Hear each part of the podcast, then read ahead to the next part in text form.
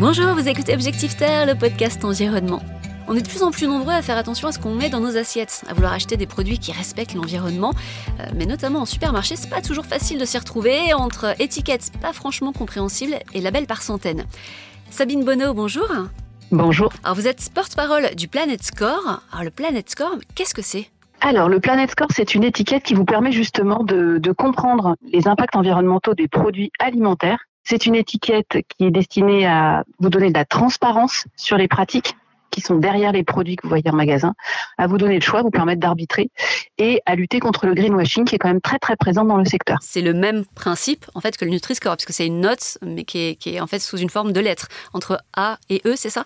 Oui, entre A et E, de vert à rouge. Euh, il faut être conscient qu'en fait c'est la consigne qui a été donnée par le gouvernement français il y a deux ans pour l'affichage environnemental, en utilisant justement le fait que euh, tout le monde a ce, ces codes en tête, que un feu vert c'est plutôt qu'on peut passer, un feu rouge c'est plutôt que là il y a quand même quelque chose à regarder d'un peu plus près et que ça n'est pas forcément une bonne idée de continuer sur l'acte qui est en cours. Donc euh, ces éléments-là étaient sur la table et n'ont pas changé. Et pour éclairer là-dessus, c'est sur 135 000 produits, donc quasiment tout le marché agroalimentaire français, euh, sur l'application mobile gratuite du FC Que Choisir. Et ça, ça a donné vraiment une incitation forte aux marques et aux, distributeurs d'avancer, puisque même quand ils ne veulent pas afficher, on peut quand même donner l'information aux consommateurs en utilisant les données de base qui sont sur les packaging, c'est-à-dire en général pas grand-chose. Donc ils ont vraiment intérêt à donner plus de transparence. Qu'est-ce que vous regardez finalement pour, pour arriver à donner une note au produit? Alors, ce qu'on regarde, euh, il y a plusieurs indicateurs sur l'étiquette Planet Score. Les euh, indicateurs clés auxquels les consommateurs nous ont demandé de répondre. Donc, les indicateurs clés sont usage de pesticides, impact sur la biodiversité, impact sur le climat et mode d'élevage, donc tout ce qui est en lien avec le bien-être animal. Également, un point très important pour lequel on milite depuis trois ans, qui est l'information sur est-ce que les producteurs sont correctement rémunérés? Est-ce qu'il y a une rémunération juste derrière? Et euh, c'est quelque chose qu'on dit et qui est officiel sur notre site internet depuis trois ans.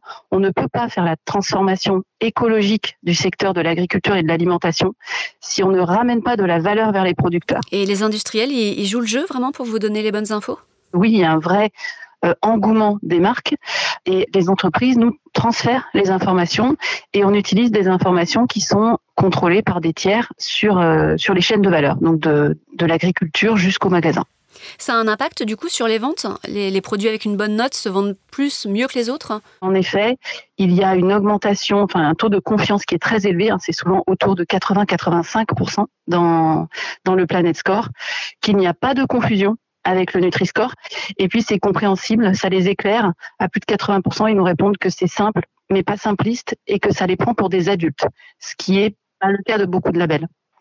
Il faudrait le rendre obligatoire? Idéalement, oui.